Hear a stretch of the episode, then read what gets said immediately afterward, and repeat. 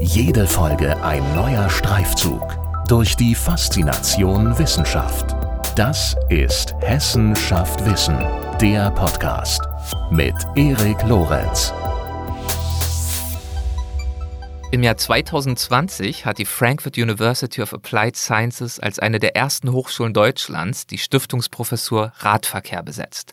Professor Dr. Dennis Knese, unser Gast in dieser Folge, nahm den Ruf an und hat Anfang 2021 seine Professur Nachhaltige Mobilität und Radverkehr angetreten. Zuvor war er seit 2016 Berater für nachhaltige Mobilität bei der Deutschen Gesellschaft für internationale Zusammenarbeit und davor wiederum hat er sich an der Frankfurt University University als wissenschaftlicher Mitarbeiter mit Elektromobilität, Stadt- und Verkehrsplanung befasst. Er bringt also einiges an Expertise und Erfahrungen zum Thema nachhaltige Mobilität mit und die teilt er mit uns in dieser Episode von Hessenschaft Wissen. Viel Spaß dabei. Guten Tag, Herr Professor Dr. Knese. Herzlich willkommen bei unserem Podcast Hessenschaft Wissen. Es äh, freut mich sehr, dass Sie sich die Zeit dafür nehmen. Dankeschön. Ja, hallo, vielen Dank. Wann sind Sie denn zuletzt mit dem Fahrrad gefahren? Und ich bin mir bewusst, das ist wahrscheinlich eine Frage, die Ihnen jetzt in letzter Zeit des Öfteren gestellt wird. Ja, in der Tat. Äh, tatsächlich war ich gestern noch mit dem Fahrrad unterwegs. Ja, ja okay.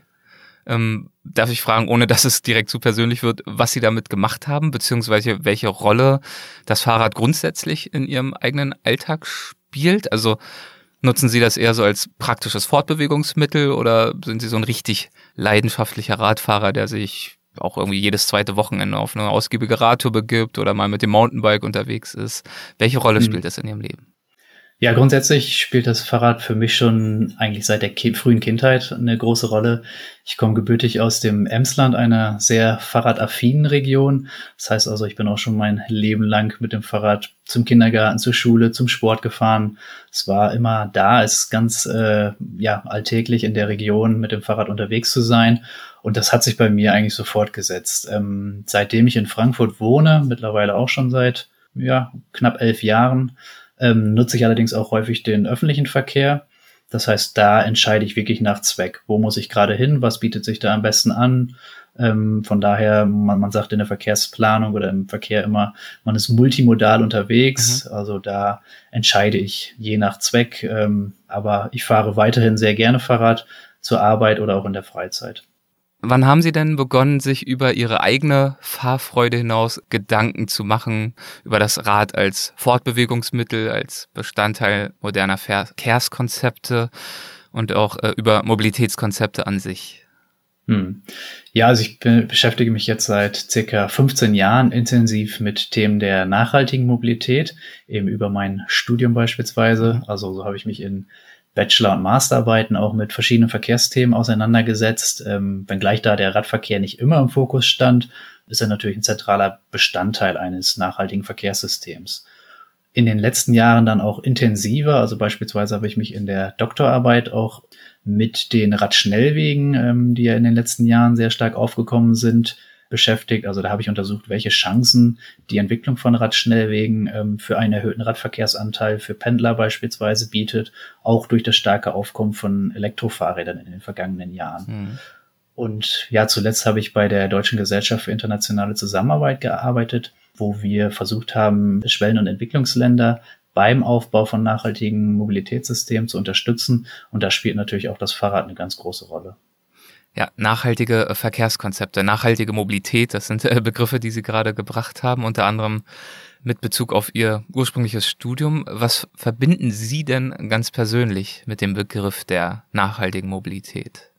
Für mich hat Nachhaltigkeit immer eine wirtschaftliche, soziale und ökologische Dimension, mhm. die jeweils in Zusammenhang stehen. Also bei Mobilität denken natürlich viele erstmal an die ökologischen Folgen, aber Mobilität ist auch Zugang zur Teilhabe an Gesellschaft, an Aktivitäten, an Dienstleistungen, wie auch beispielsweise Gesundheits-, Bildungseinrichtungen äh, oder auch der Zugang zu Jobs. Und Mobilität oder besser gesagt Verkehr ähm, ist auch immer mit hohen volkswirtschaftlichen Kosten verbunden. Das heißt also auch diese soziale und wirtschaftliche Dimension, die hier miteinander verwoben sind. All das muss in Einklang stehen, damit wir tatsächlich eben nachhaltig ähm, den Verkehr, die Mobilität gestalten können. Ja, äh, man merkt schon, äh, das Thema Mobilität ist vielschichtig und dementsprechend soll es in unserem Gespräch selbstverständlich auch nicht schwerpunktmäßig darum gehen, äh, wie oft und warum Sie persönlich mit dem Fahrrad unterwegs sind und dergleichen, sondern vor allem natürlich um die Themen, denen Sie sich in Ihrer neuen Professur widmen, nämlich um eine nachhaltige Verkehrs- und Stadtentwicklung. Und da spielt aber natürlich das Fahrrad wiederum eine Rolle, eine von vielen.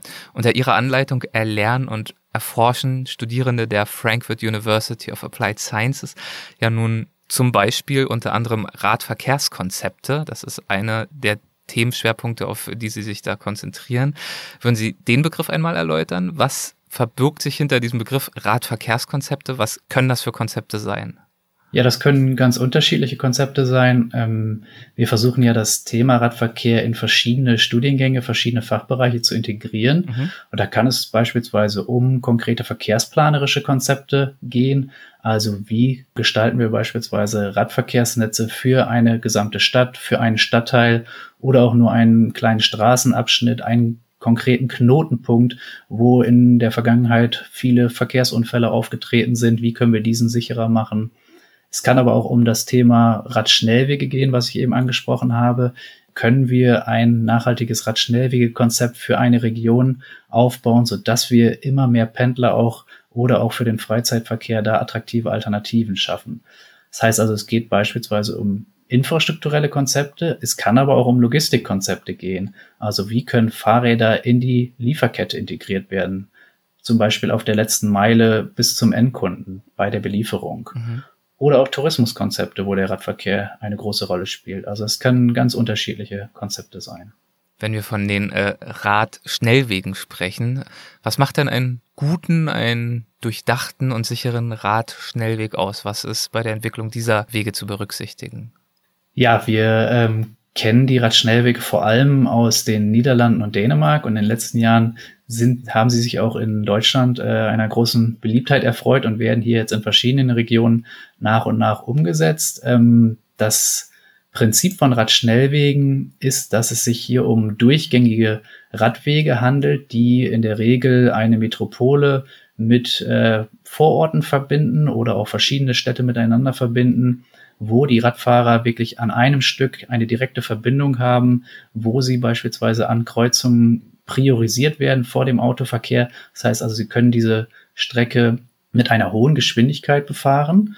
Ähm, sie sind in der Regel durchgehend beleuchtet, haben sehr gute Oberflächenbeläge, ähm, wo sie eben auch diese Geschwindigkeit ausspielen können. Sie haben Serviceangebote entlang der Strecke wie Luftpumpen, wie Reparaturstationen einen durchgängigen Winterdienst, der immer dafür sorgt, dass diese Wege auch befahrbar sind. Also alles, was wirklich an Attraktion oder an, an Komfortgewinn notwendig ist, sollten in diesen äh, Radschnellwegen tatsächlich sichtbar sein. Und vor allem geht es dann natürlich auch um die Radwegebreite. Das heißt also, dass wir auch eine entsprechende Kapazität haben für ja eine erhöhte Anzahl an Radfahrern, die sich auch gegenseitig überholen können. Okay, das ist also wahrscheinlich dann äh, der Punkt Infrastrukturplanung, dass diese Wege sozusagen von Anfang an sauber durchkonzeptioniert werden. Welche essentiellen Anforderungen müssen denn noch erfüllt sein, damit Radfahrerinnen und Radfahrer in einem nachhaltigen Mobilitätsmix angemessen berücksichtigt werden können? Ja, für mich, ich sage immer wieder, das Fahrrad muss als gleichberechtigtes Verkehrsmittel anerkannt werden. Das ja. in der Verkehrspolitik, in der Gesetzgebung, in der Verkehrsplanung wenn wir letztendlich unsere Klimaziele, unsere ähm, Luftqualitätsziele, unsere Flächenziele erreichen möchten, dann müssen wir die Anzahl der Kraftfahrzeuge reduzieren. Und dann müssen wir aber auch attraktive Alternativen schaffen. Und dazu gehören durchgängige Radwegenetze mit breiten Radwegen, mit sicheren Abstellanlagen. Dazu gehört aber auch beispielsweise die intermodale Verknüpfung mit den ähm, öffentlichen Verkehr, also zwischen den verschiedenen Verkehrsmitteln, dass auch ein Umstieg vom Fahrrad auf die Bahn, auf den Bus möglich ist. Dazu gehören genauso Anreize von Arbeitgebern zur Nutzung des Fahrrads oder auch die eben angesprochenen Radlogistikkonzepte. Also hier gibt es viele Stellschrauben, an denen wir ansetzen müssen. Insgesamt, glaube ich, geht es auch darum, dass wir versuchen müssen, den Verkehr wieder insgesamt natürlich zu reduzieren, aber auch die Trennwirkung, sage ich mal, in den Städten, die, die der Autoverkehr, der Kfz-Verkehr hat in den ja letzten Jahren oder in den letzten Jahrzehnten für eine sehr scharfe Trennung auch von ganzen Stadtteilen teilweise geführt. Und das müssen wir wieder aufheben durch eine Funktionsmischung, durch kurze Wege, eine veränderte Straßenraumaufteilung. Und dazu gehören eben auch diese attraktiven Alternativen im Radverkehr.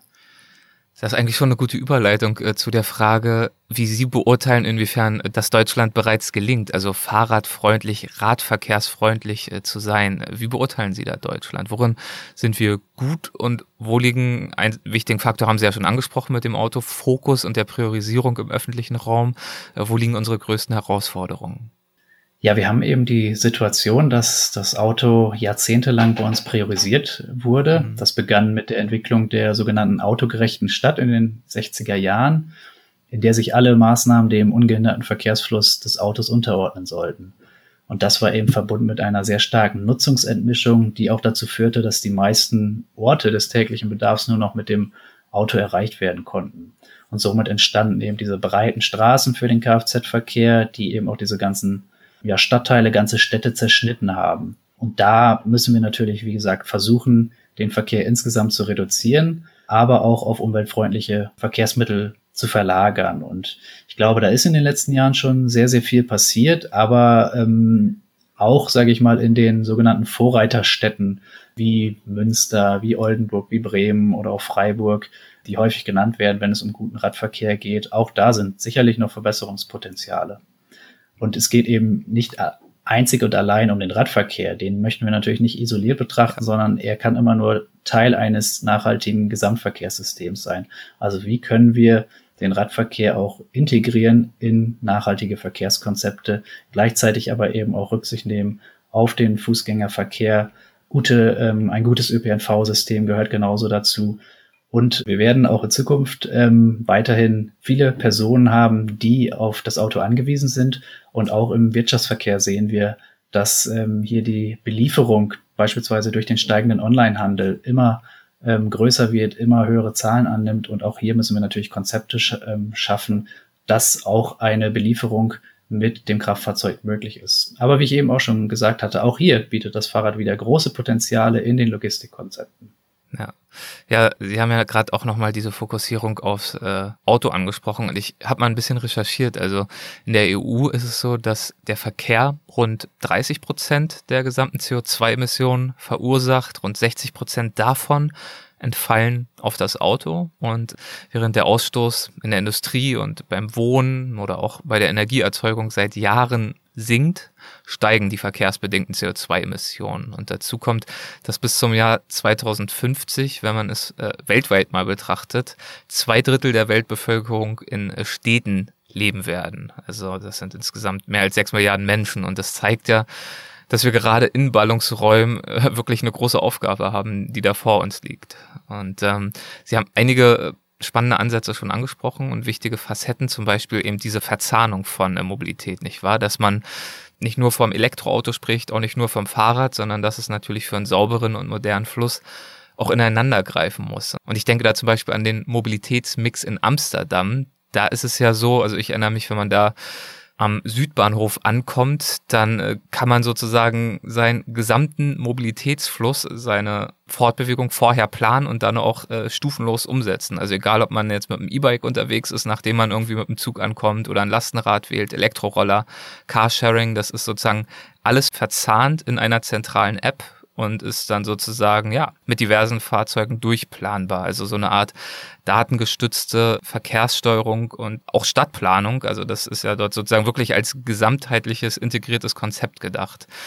Ja. Ist natürlich von mir jetzt wahrscheinlich leidenhaft zusammengefasst. Könnten Sie darüber ein bisschen sprechen, inwiefern das wichtig ist, also diese Verkehrskonzepte wirklich integriert zu denken und ähm, wo das vielleicht so in der Art, zumindest in Ansätzen auch schon zu beobachten ist? Ja, das ist, ähm, was ich vorhin auch schon angesprochen hatte, die intermodale Verknüpfung auch zwischen den Verkehrsmitteln. Mhm. Dass wir hier eben ähm, diese integrierten Ansätze tatsächlich umsetzen, ist natürlich immer das, das größte Ziel von Verkehrsplanung, von Stadtplanung. Dazu ist es eben auch ganz besonders wichtig, dass die äh, unterschiedlichen Disziplinen hier zusammenarbeiten. Und ähm, Sie hatten jetzt einige Themen angesprochen, die ähm, natürlich jetzt durch die Digitalisierung auch erleichtert werden, wo, glaube ich, große Chancen liegen durch integrierte Tarife, wo man verschiedene Angebote miteinander verknüpfen kann. Und ähm, das ist, glaube ich, ganz essentiell, wenn es darum geht, einen nachhaltigen Verkehrsmix ähm, anzubieten, dass man den Bürgerinnen und Bürgern auch die Möglichkeiten bietet. Für den einen Weg nutze ich das Verkehrsmittel A, für den nächsten Weg das Verkehrsmittel B und nicht du musst jetzt immer mit dem Fahrrad fahren, du musst jetzt immer die Bahn nutzen, sondern wir müssen eben diese attraktiven Alternativen zum Pkw schaffen und das geht nur, wenn wir auch die Verkehrsmittel miteinander verknüpfen. Und ich möchte noch kurz was äh, zu Ihren Zahlen sagen, die Sie genannt hatten. Die Agora Verkehrswende beispielsweise hat in einer Studie untersucht, was notwendig ist, damit wir unsere Klimaziele erreichen wollen, damit wir bis 2050 klimaneutral werden wollen. Sie hatten angesprochen, im Verkehr oder der Verkehr ist der einzige Sektor, wo es bislang eigentlich in den letzten Jahren kaum Verbesserungen hinsichtlich der CO2-Emissionen gab. Und das ist genau der Punkt. Und die Agora Verkehrswende sagt, dass 50 Prozent der notwendigen Reduktion, Emissionsreduktion über eine sogenannte Energiewende im Verkehr erfolgen kann. Also das geht vor allem über die Stärkung der Elektromobilität mit erneuerbaren Energien. Aber die anderen 50 Prozent, die müssen wir erreichen, indem wir einerseits den Verkehr reduzieren und andererseits aber auf den öffentlichen Verkehr und auf nicht motorisierte Verkehrsmittel verlagern. Und wir kennen alle die Situation aus den Städten aktuell, wo der ÖPNV an seine Kapazitätsgrenzen stößt. Ist natürlich durch Corona jetzt hat sich die Lage so ein bisschen entspannt, aber das wird meiner Meinung nach, ähm, sobald wir die Pandemie überstanden haben, auch ganz schnell wieder werden die Passagierzahlen anziehen. Und aufgrund der langen Planungs- und Genehmigungszeiten, die wir in Deutschland haben, werden sich diese Kapazitätsgrenzen, Probleme auch nicht so schnell ändern. Und da liegt natürlich äh, auch eine ganz große Chance im Radverkehr, dass wir hier tatsächlich große Potenziale haben zur Steigerung des Anteils auch. Ja, ja. Denn sonst, ähm, mir ist noch ein schönes Zitat über den Weg gelaufen bei der Vorbereitung aus einem Geo-Artikel, auch zu nachhaltiger Mobilität. Da wird gesagt, äh, Mobilität ist, was wir uns wünschen, Verkehr ist, was daraus wird. Und ähm, es bringt es eigentlich ganz gut auf den Punkt, äh, was wir sozusagen äh, ja, vermeiden oder überwinden müssen. Nämlich, dass wir ja. alle mobil sein möchten, aber am Ende dann gemeinsam im schlimmsten Fall im Stau stehen. Ganz genau. Ja. Und wenn wir uns nochmal ein paar Zahlen anschauen, also bei den Entfernungen zwischen ein und zwei Kilometer nutzen die Deutschen noch in 53 Prozent der Fälle hm. den motorisierten Individualverkehr. Also mehr als die Hälfte aller Strecken bis zwei Kilometer wird noch mit dem Pkw zurückgelegt. Das muss man sich mal vorstellen. Also es, es sind Strecken, die natürlich jeder mit dem Fahrrad teilweise auch zu Fuß zurücklegen kann. Und ähm, bei zwei bis fünf Kilometern sind es sogar 65 Prozent. Also das ist, sind Zahlen, ähm, wo man, glaube ich, einfach dieses hohe Potenzial für den Radverkehr auch sieht. Kennen Sie, also wir haben Amsterdam angesprochen, Sie hatten vorhin auch schon mal Dänemark angesprochen. Kennen Sie noch ein, zwei weitere internationale Beispiele, an denen man sich orientieren könnte, wo einige dieser Anforderungen bereits erfüllt werden?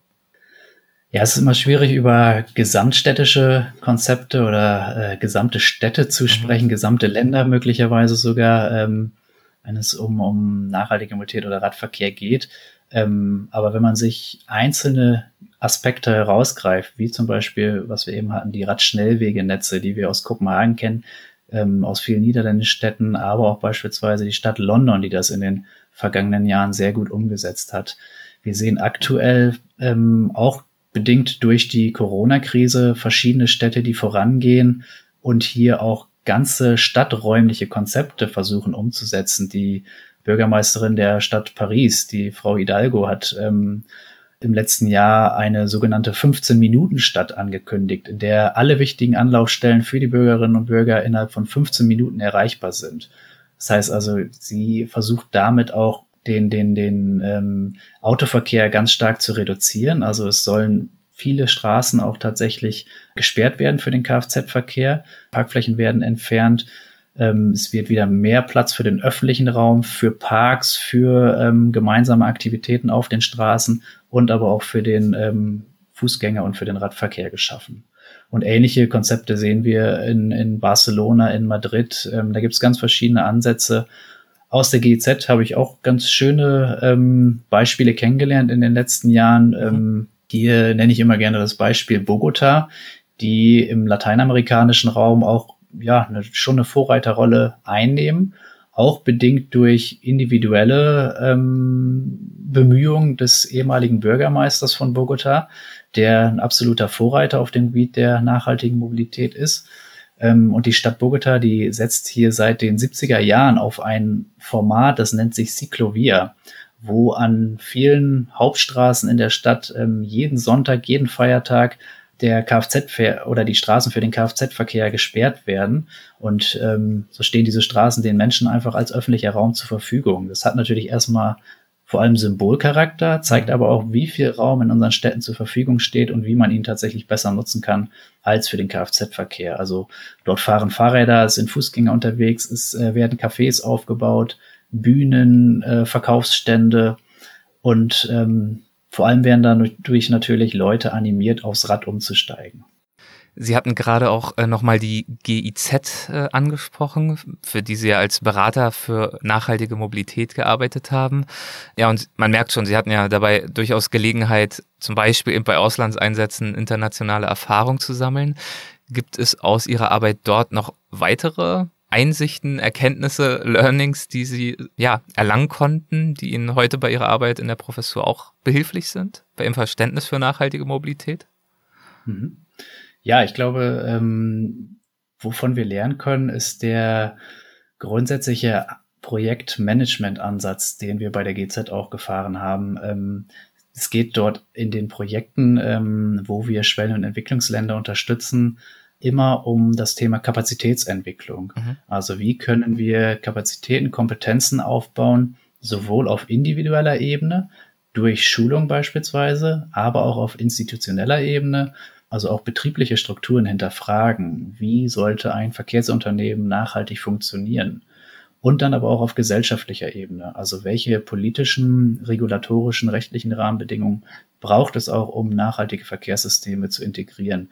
Und mit diesem Mehrebenen-Ansatz, glaube ich, ähm, das ist grundsätzlich, glaube ich, ähm, ein Ansatz, den wir auch in Deutschland genauso natürlich fahren sollten und müssen. Wir müssen es interdisziplinär und auf den verschiedenen Ebenen von der obersten Hierarchieebene, diese Leute müssen wir natürlich mitnehmen, aber dann auch auf die operative Ebene übertragen und genau andersrum ähm, das Ganze angehen. Und wir haben uns in der GZ ähm, viel mit dem Thema Politikberatung beschäftigt, wo wir mit nationalen Regierungen zusammengearbeitet haben.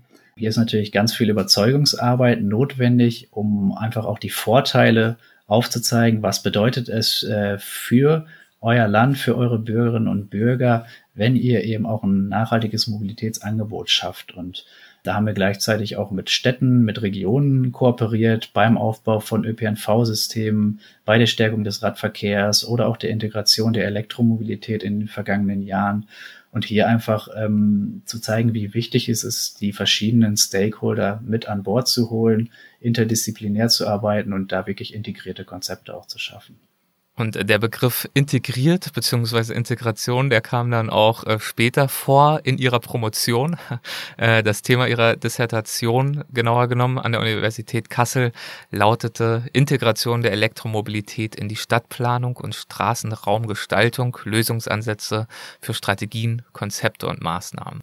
Wie steht's denn heute speziell um die Elektromobilität in unserem Mobilitätsmix? Welche Rolle kommt ihr zu und ähm, wo liegen natürlich die Chancen, über die wird ja viel gesprochen, aber wo liegen vielleicht auch die Grenzen und die Herausforderungen, mit denen wir uns befassen müssen? Ja, Elektromobilität hat sehr, sehr viele Facetten.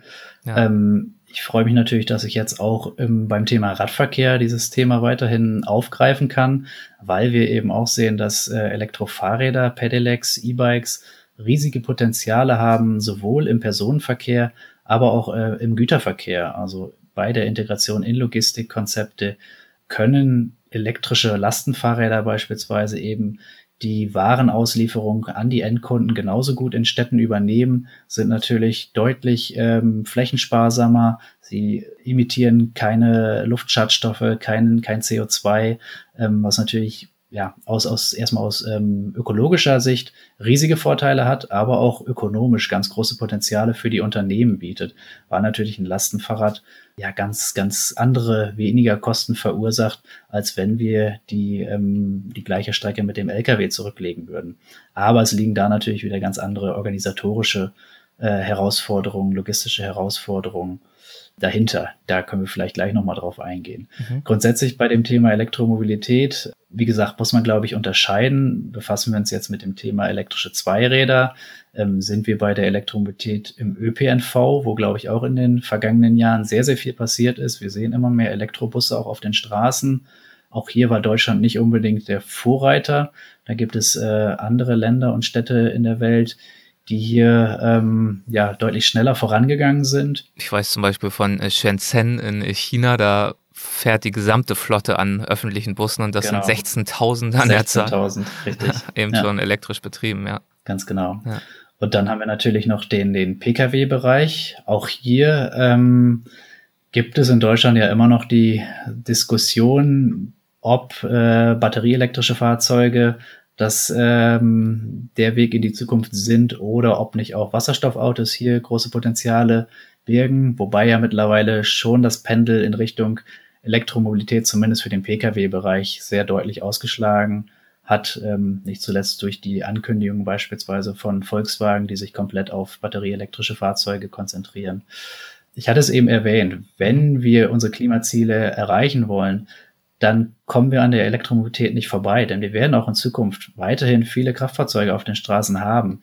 Und diese notwendigen ähm, Fahrzeuge, die wir, also die weiterhin auch ähm, auf den Straßen sein müssen, die müssen erneuerbar angetrieben werden. Das heißt, ähm, und, und hier ist momentan sind batterieelektrische Fahrzeuge die beste Wahl. Sie haben die höchste Energieeffizienz. Ähm, da kommt kein Wasserstoffauto oder synthetische Kraftstoffe mit.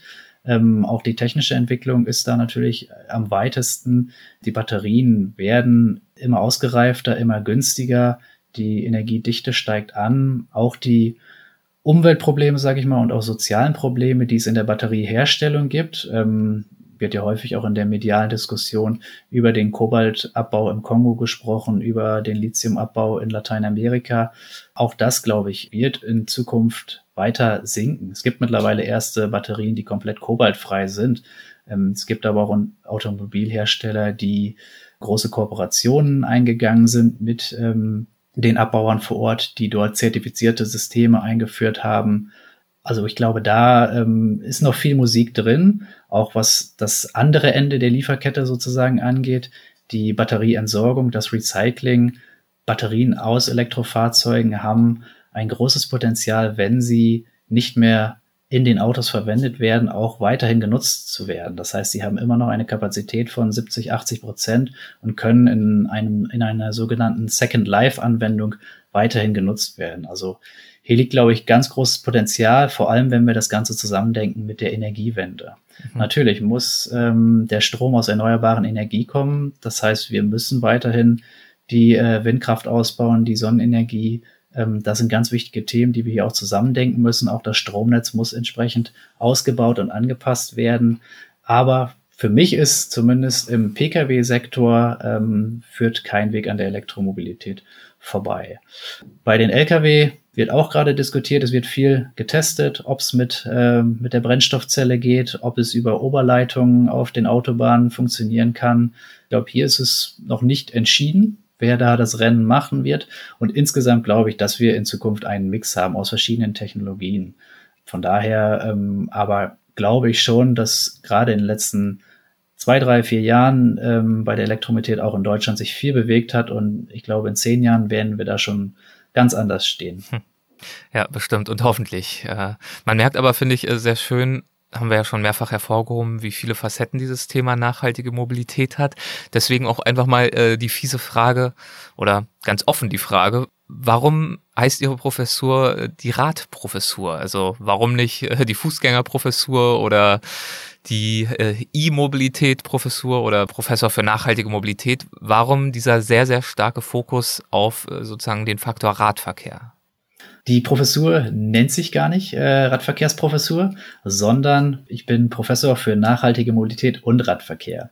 Okay. Dass, dass, dass äh, der Radverkehr im Titel steht, ist darin begründet, dass es sich dabei um eine Stiftungsprofessur vom Bundesverkehrsministerium handelt. Mhm. Das Bundesverkehrsministerium hat sich im letzten Jahr dazu entschieden, an sieben Hochschulen in Deutschland eine solche Stiftungsprofessur zu fördern. Das heißt, es werden jetzt nach und nach die Professoren antreten, die dann über fünf Jahre vom Verkehrsministerium gefördert werden, um das Thema Radverkehr sowohl in der Lehre als auch in der Forschung weiter voranzutreiben. In Frankfurt haben wir uns allerdings ganz ähm, explizit dazu entschieden, das Ganze eben nicht nur Professur für Radverkehr, sondern für nachhaltige Mobilität und Radverkehr zu bezeichnen, weil wir eben, wie schon gesagt, das Thema Radverkehr nicht isoliert betrachten dürfen. Es ist Teil eines ähm, nachhaltigen Verkehrssystems. Dazu gehören aber eben auch noch andere Themen wie der Fußgängerverkehr, wie ähm, der öffentliche Verkehr, wie die Elektromobilität und aber auch andere Konzepte.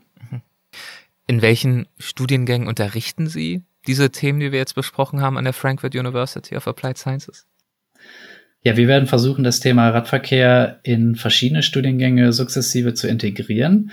Ähm, meine Professur ist in zwei Fachbereichen angesiedelt, sowohl im Fachbereich 1, der nennt sich Architektur, Bauingenieurwesen, Geomatik. Mhm. Da geht es dann beispielsweise um die Studiengänge Bauingenieurwesen, ähm, Stadtplanung, Umweltingenieurwesen, da geht's also vorwiegend um planerische Aspekte, infrastrukturelle Aspekte. Gleichzeitig ähm, ist die Professur allerdings auch im Fachbereich 3, der nennt sich Wirtschaft und Recht, angesiedelt. Und hier geht es dann um die Logistikkonzepte. Also welche Rolle spielt auch die Radlogistik in Zukunft? Wie können wir das in die Lieferketten auch integrieren? Und ähm, da versuchen wir eben das Thema jetzt in verschiedenen Master- und Bachelorstudiengängen zu integrieren. Und gleichzeitig sind wir dabei, einen eigenen Masterstudiengang zu entwickeln, gemeinsam mit der Hochschule Rhein-Main, der Hochschule Darmstadt und der Technischen Hochschule Mittelhessen. Soll es also einen eigenen Master Nachhaltige Mobilität geben, wo wir den Studierenden dann auch einen eigenen Schwerpunkt zum Thema Radverkehr anbieten möchten. Mit welchen persönlichen Zielen haben Sie dieser Professor angetreten? Was würden Sie gern zur Weiterentwicklung der Mobilität, des Verkehrs in Deutschland beitragen? Ja, grundsätzlich geht es natürlich in dieser Professur darum, nachhaltige Mobilitätsthemen weiter voranzutreiben, sowohl in der Forschung als auch in der Lehre. Ich hatte es gesagt, damit wir als Gesellschaft auch die Bedeutung des Themas anerkennen und die richtigen Maßnahmen ergreifen. Da wäre es natürlich schön, wenn wir jetzt mithilfe dieser Professur auch ähm, ja als eine Art Anlaufstelle für alle Fragen rund um das Thema nachhaltige Mobilität und Radverkehr werden oder uns etablieren Insgesamt ist es mir hier auch wichtig, mit vielen verschiedenen Akteuren zusammenzuarbeiten, die bereits auf dem Gebiet hervorragende Arbeit leisten, also sowohl die Verbände, die Unternehmen, aber auch kommunale Vertreter. Und ähm, natürlich möchte ich mich auch mit den anderen Professuren, die sich jetzt mit diesem Thema beschäftigen, ähm, sehr eng verknüpfen, um hier tatsächlich auch ja eine neue Art Kompetenzcluster in diesem Bereich zu bilden, das letztendlich ähm, auch der Politik ähm, und den Planern, den Stadtplanern, den Verkehrsplanern Argumentationsgrundlagen schafft, um letztendlich nachhaltige Maßnahmen einzuführen. Und aus Interviews weiß ich, äh, dass Ihnen auch der Praxisbezug in der Lehre ganz besonders wichtig ist. Wie wollen Sie den denn sicherstellen? Ja, ich glaube, der Praxisbezug und die Interaktion mit den Studierenden ist ganz wichtig, um die Herausforderungen einfach zu verstehen, die wir im Verkehr haben und um auch neue Lösungsansätze zu kreieren. Also da geht's mir oder ich möchte natürlich gerne mit den Studierenden auf die Straße gehen, da wirklich konkrete Fallbeispiele vor Ort analysieren, gemeinsam mit ihnen Ideen entwickeln. Und auch hier werde ich natürlich versuchen, mit den externen Partnern ganz eng zu kooperieren, um hier auch einfach Fachinput aus der Realität, aus der Praxis, Erfahrung aus der Praxis einzubeziehen. Das kann, können Akteure aus der Region sein, ähm, wir haben in Frankfurt beispielsweise schon ein etabliertes äh, Radfahrbüro der Stadt, die da sehr aktiv sind und uns auch bereits in der Lehre unterstützen. Das können aber auch ausländische Beispiele sein. Also ich bin hier auch im Kontakt mit niederländischen, mit dänischen Vertretern, die da ihre Kooperation angeboten haben. Und das ist, glaube ich, auch immer ganz schön für die Studierenden, einfach so ein bisschen den, den Blick über den Tellerrand zu wagen und mal zu schauen, wie läuft es in anderen Ländern, in anderen Städten um das Ganze dann letztendlich vielleicht auch in eigenen Studienprojekten in Frankfurt, in der Region zu übertragen. Mhm. Ja, und die Hochschule hat ja sogar ein eigenes Research Lab for Urban Transport. Was kann ich mir darunter vorstellen? Genau, das ist das Schöne, dass sich diese Professur ähm, bereits einnistet in ein bestehendes Forschungsteam. Ja. Das heißt also, hier gibt es mit dem Research Lab for Urban Transport bereits ähm, eine Gruppe aus Professoren und Mitarbeiterinnen, die sich in der Forschung mit verschiedensten Themen der nachhaltigen Mobilität auseinandersetzen. Das heißt, hier sind bereits ähm, verschiedene Vertreter aus der Verkehrsplanung, aus der Logistik, aber auch Juristen ähm, aus der Volkswirtschaftslehre, Datenspezialisten vertreten, die es uns natürlich ermöglichen, auch an interdisziplinären Aspekten zu forschen. Wie gesagt, es geht immer darum, wie wir den Radverkehr ideal in ein nachhaltiges Gesamtverkehrssystem integrieren können.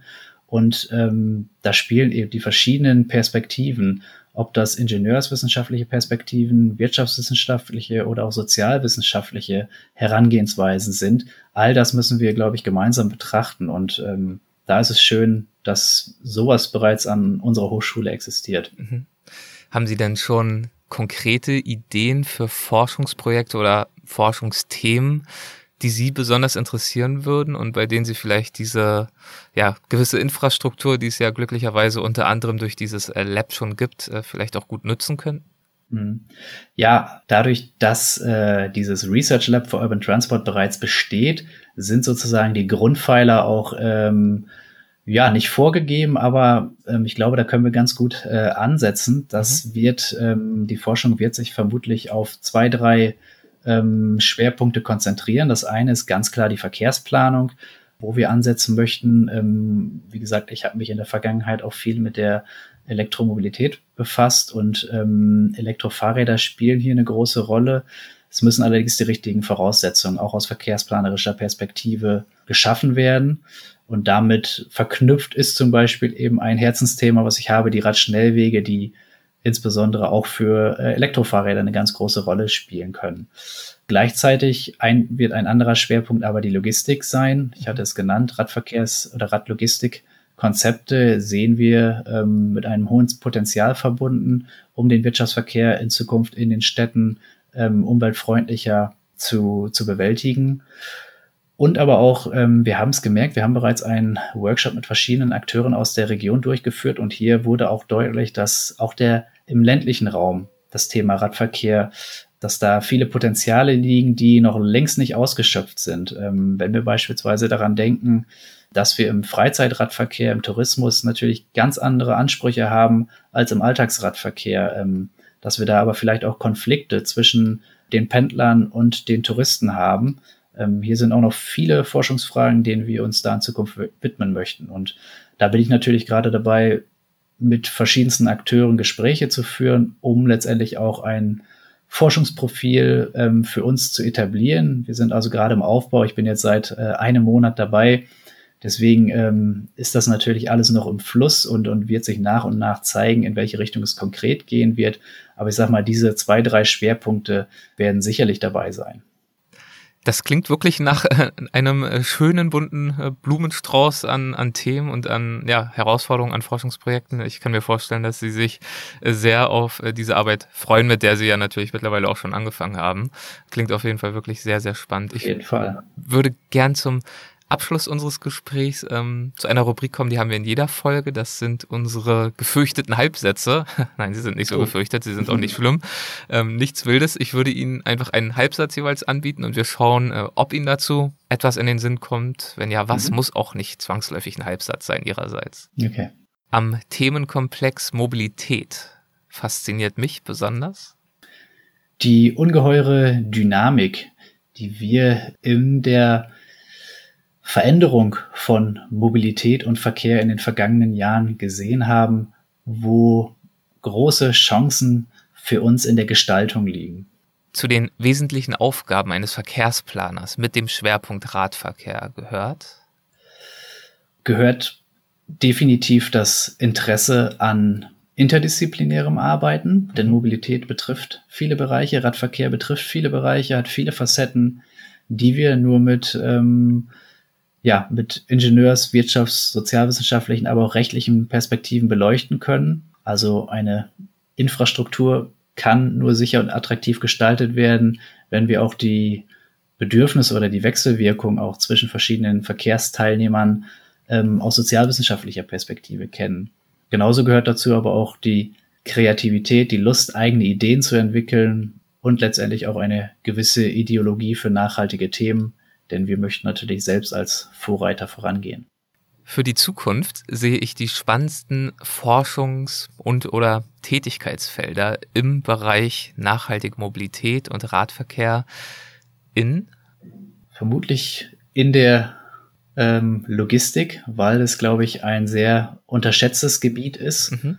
Der Wirtschafts- und Güterverkehr wird in der Zukunft immer weiter an Bedeutung gewinnen und hier braucht es unbedingt alternative Konzepte.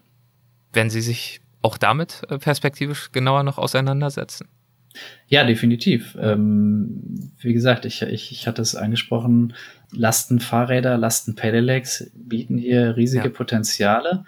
Es gibt aber eben große Herausforderungen ähm, auf der letzten Meile, die Lieferanten, die Logistikkonzerne sehen diese letzte Meile auch aus Imagegründen als ganz wichtig für sie an.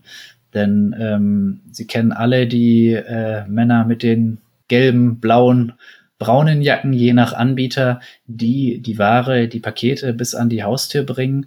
Und das ist ähm, ja für sie eine Art ähm, USP, Unique Selling Point.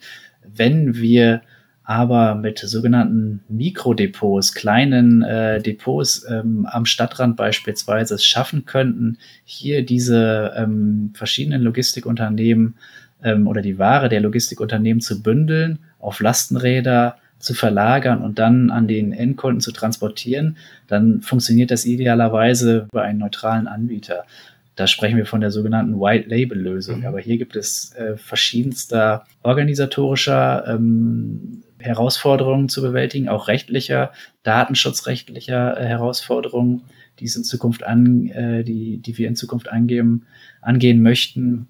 Ähm, aber auch aus verkehrsplanerischer Perspektive, wie sind da die ähm, Verkehrsströme, die Warenströme, wie können wir es effizient bündeln und gestalten, welche Möglichkeiten bieten sich da. Es gibt bereits ein Forschungsprojekt ähm, an unserer Hochschule, wo das Ganze ähm, auch mit einer sogenannten Cargo-Tram, also einer Straßenbahn verknüpft wird, die genutzt wird, um auch Pakete zu transportieren und von dort aus dann auf Lastenräder zu verlagern. Also hier gibt es, glaube ich, ähm, viele gute Ideen, die ähm, alle gerade in der Entwicklung sind oder teilweise bereits pilotiert werden, aber noch viele offene Fragen, denen wir uns in Zukunft auch äh, widmen möchten. Und ich bin sicher, das werden Sie tun und äh, dabei wünsche ich Ihnen viel Spaß, viel Schaffenskraft, viel Erfolg und äh, ich danke Ihnen sehr, sehr herzlich, äh, dass Sie uns heute diese Einblicke gegeben haben in dieses Themenspektrum nachhaltige Mobilität. Vielen, vielen Dank dafür. Ja, danke auch Ihnen für das Gespräch. Danke, tschüss. Hessen schafft Wissen, der Podcast.